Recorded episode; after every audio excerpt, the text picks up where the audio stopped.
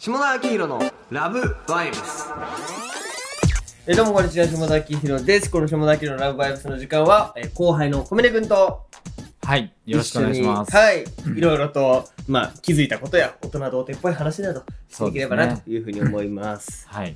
そう僕、その、1年前まで下田さんと一緒にこう、あの、同じ会社の社員で、あの、大人童貞のための文化系マガジンチェリーをやってたんですけど、はい。今はあの転職というかしまして、ちょっとこう、あの、路上であの声をかけたりして、あの、一般の方をたくさん出す、ちょっとまあ、自称ドキュメンタリー雑誌って言ってるんですけど、まあ、実情はカルチャーファッション誌みたいなポジションでやって、なんか東京グラフィティっていう雑誌にいまして。言うんかい？言わないために、雑誌名言わないために長く説明しとんかでも、なんか今、雑誌名言いながら、あ、なんか説明しながら、あの、俺書いてあったな、あそこに、と思って、プロフィールとかにと思って、そう、ってやってて、うその、この前ちょっと、まあ、あの、日に、もう20人、30人とお声掛けをして、はい。取材のご協力いただくんですけど、その時に、ちょっと偶然、あの、下田さんの後輩たち、まあ、直接の後輩ではないんですけど、はいはい。下田さんのゼミの後輩たちをキはいはいはい。ャッチしたんですよ。同じ大学の同じ出身ゼミの子。そうです。はいはい。で、島田さんのゼミも、普通のゼミじゃなくて、ちょっとこう、小、あの、小学島田さんの出身の早稲田小学部の中でも、はいはい。結構有名というか、はいはい。マーケティングの、こう、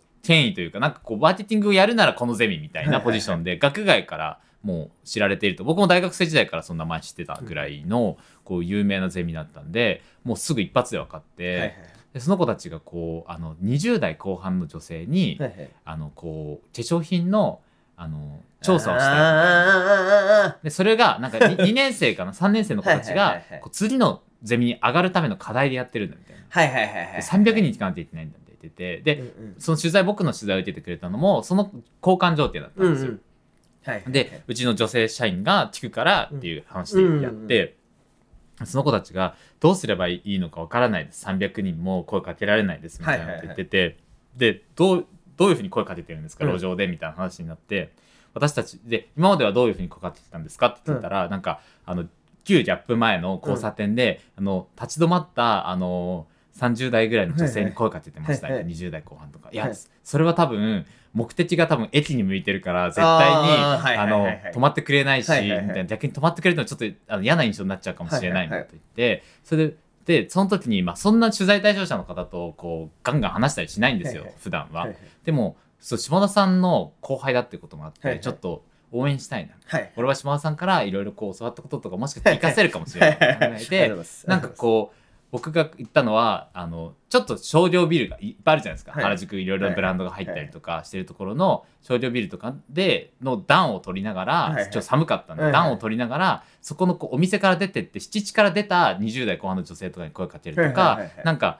そのターゲットとしている女性たちがよく使うブランドを調べてそこのブランドの前に貼って声かけるとはいかしたらいいんじゃないのとか。ね。はいはい。あとはなんか多分20代後半の女性ってこう結構なんかこう昼間よりも夜とかの方があの接しやすいかも。恵比寿横丁とか勧めたんですよ。なんかレベレテになってる20代後半の OL さんが大学生が調査なんですって言ったら聞いてくれるじゃないですか、はい。そもそもああいう恵比寿横丁とかっておっさんが女性に声をかけるの前提の場所だから確若いお可愛い女の子とか可愛い男の子が20代後半の女性に声かけたらちゃんとなんか丁寧に接してくれそうだな可愛いね、僕たち。みたそいうそうそう、そういう美味しい感じの、はいはいはいはい。あの、コミュニケーションが出るんじゃないかみたいなことを、まあそういういうようなことをめちゃめちゃ言ってたんですよ。その時にこう、ありがとうございますみたいな感じで、熱くな、あの、嬉しく、嬉しい感じで帰ってってくれて、はいはいはい。はいいい子たちだなと思ってたんですけど、ふと我に帰った時に、はい。なんか、俺こんな先輩風吹かしてるところとかを、なんかこう、ゼミの先輩系とかで島田さんの耳に入ったら、すげえダセえと思って。それであそっちの話？いや、そっちの、そっちの、そっちの話だってないんですけど、なんか、そもそも先輩風吹かしてる後輩とかって多分いっぱいいると思うんです。多分、ま、はい。マスコミとかって結構年功序列がまだ残ってたりとかしていて、マス下野さんが指導したマスコミの子たちが多分もう30手前とかになって、こう人に、下下に世話をするというか、指導するような立場になってるんで、そういう、この後輩の後輩とかと遭遇したりとか、い一緒に飲んだ時とかに、その後輩が先輩ぶってるところとかを見るんじゃないかなとわか思ってそういうのってどう思うんだろうっていうのがちょっと知りたくなったんですよ。はいはいはいはい。これはね、すごいね、こう、なんだろう。自分の身にも降りかかってくる話だから、あれなんだけど、やっぱね、25くらいからそういう悩みは自分も出てくるわけですよ。うん後輩も出てきてくるじゃうんん。けどまださ、自分も後輩だったりするじゃん。そうですね。まあでも端的に言うと、ダセーっていう。そうですよね。やっぱね、なんだろう、その、後輩もちろん先輩に謙虚なことはいいんだけど、はい急に後輩にだけ偉そうになるやつとかいるじゃん。そうですね。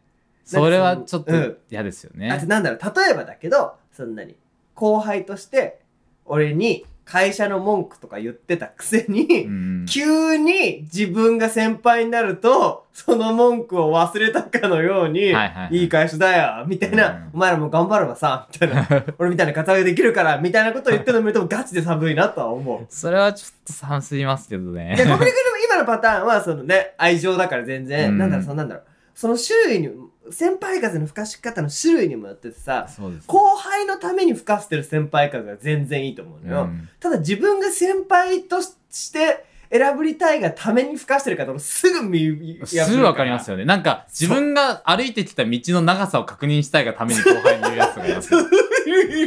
新卒の頃は、みたいなそうそうそう。えみたいな。そ今の先輩の仕事の内容を聞いてるのになぜそのスタートから話さなければならないみたいな、うそうそうそう。歴史みたいなのをね。いやこっちはさ、やっぱさ、さすがにさ、経験とともにさ、そのスカウターができてきたから、はいわかるけど、やっぱ後輩の子たちから見るとさ、等しく、すごく見えちゃうじゃん。うん。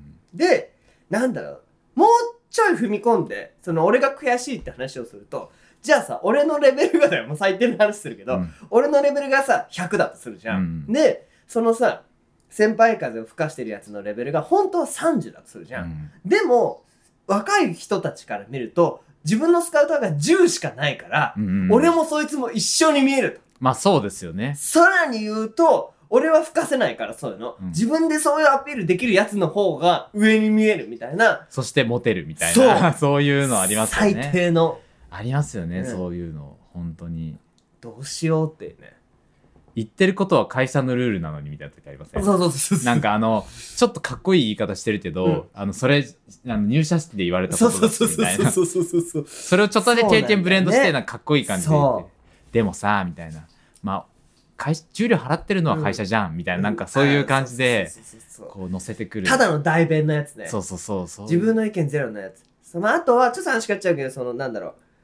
SNS 上だとさ、要は先輩も後輩も見てるわけじゃないですか。で、俺なんか特にそういうことがある。例えば、僕の師匠である水野慶也さんも多分僕のツイッターを見てるわけですよ。うんで、基本的にはさ、そんなに、ツイッターってさ、後輩に向けてたり、もしくはその、まあ、ファンと言ったらあれですけども、面白いですね、みたいなことを言ってくれたのをリツイートしたりするじゃないですうんか。すねそれが、ほんと水野さんから見たら、めっちゃ下田サビーなって思われてんじゃねえかっていうのは常にビクビクしている。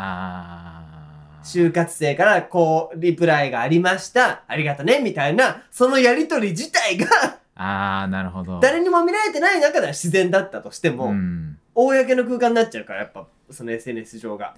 確かに。それすごい。でも永遠の課題ですよね、うん。なんか島田さんの仕事だけじゃなくてもこう芸人さんとかもそうじゃないですか、はいはいはいはいはい。こう先輩が見ててうんみたいな。でファンが絡んできてみたいな。すごいそれ結構命題というか意外と深い話かもしれない、そう、なんかね、前提がさ、はい、わからないままさ、めっちゃ仲いい二人なのか、離れてる二人なのかもわからないまま、そのやりとりだけ見ちゃうからね。そうですね。あそうそう。それもありますようんね、恐ろしいなとは思います。恐ろしいですねいやーでもちょっと気をつけよう代弁者にならないようにってまずそこをそこは思いますうんね、こういう関係とかも多分みんな見てるから、うんでもなんかこうリツイートするとかはちょっとなんかこう営業というかまあまあ確かにね。まあなんかその自分だけじゃない時もあるじゃないですか。例えばそのだどっかが主催のイベントとかだったら、そこの盛り上がりみたいのも、こうきちんと多分島田さんはこう宣伝とかもちゃんとされるから、その媒かインタビューされた媒体のためにも宣伝しているみたいなところもあるだろうし、なんかそこはでもせすああれぐらいの方なら分かっていらっしゃるような気がします確かによね。。だから、まあ、水野さんを例に出すと、まあ、寛大な先輩だから、うん。まあ、多分全て OK になるけど、うん。じゃあ逆に例えば普通会社とかで、うん。その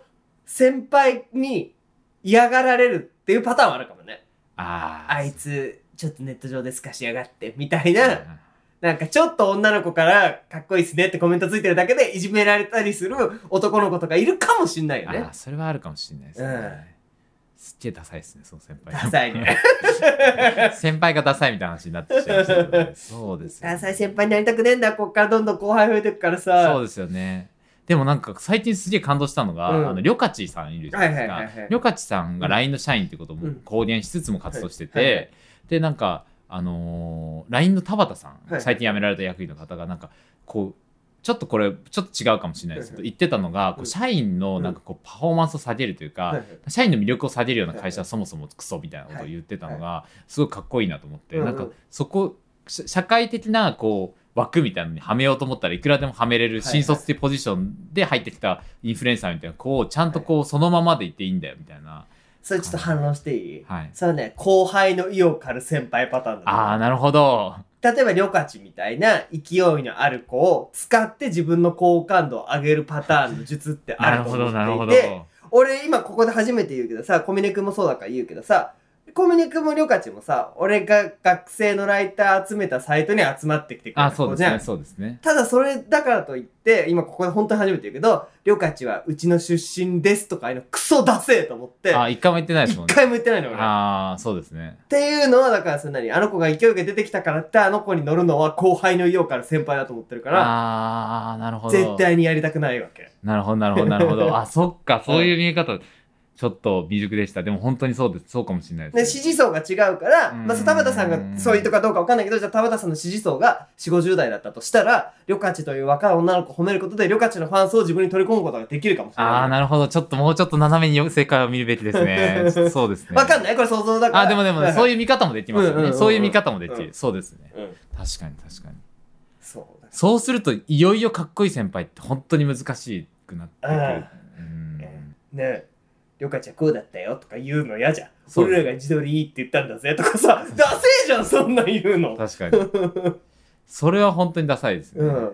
だから、だからその、ね、でも逆に水野さんみたいに、そんなに、なんか、守るべきとこだけ守ってくれる先輩めっちゃかっこいいと思ってて、そうんのなんか時々言ってんだけど、水野さんと一緒に誰か新しい編集者の人とかと会ったりすると、そのあっちの編集者の人が俺を見て、あ、ハチューさんとよく一緒にゲスアウトかってる下田さんですよねみたいなことを言うと、水野さんは、ハチューの下田じゃないんです。水野の下田です。みたいうな言い方をしてくれて、それはめちゃめちゃかっこいいというか、もう本当に嬉しいめちゃめちゃかっこいいですね。うん超かっこいいですね。うわー、すごいわ。てかなんか、うんあの、そういうことって SNS とかじゃおっしゃらないからこそかっこいいとあ、思ってそうそうそうそうそうそうそう。クローズドな空間ってうんうんうんうんいうところがすごいいいなって思うんですよね。ああ、それいいですね。まさかの理想の先輩論まで。そうですね。理想の先輩論大事ですからね。大事だよね。ちょっと理想の先輩サンプルを貯めて、ちょっとまたおね話ししたいです。やっぱ俺ら20代後半から30代にとって重要な課題ですから。重要な課題です、本当に。先輩になっていきましょう。ということで、なりました 黄色のラブバイブスでした。はい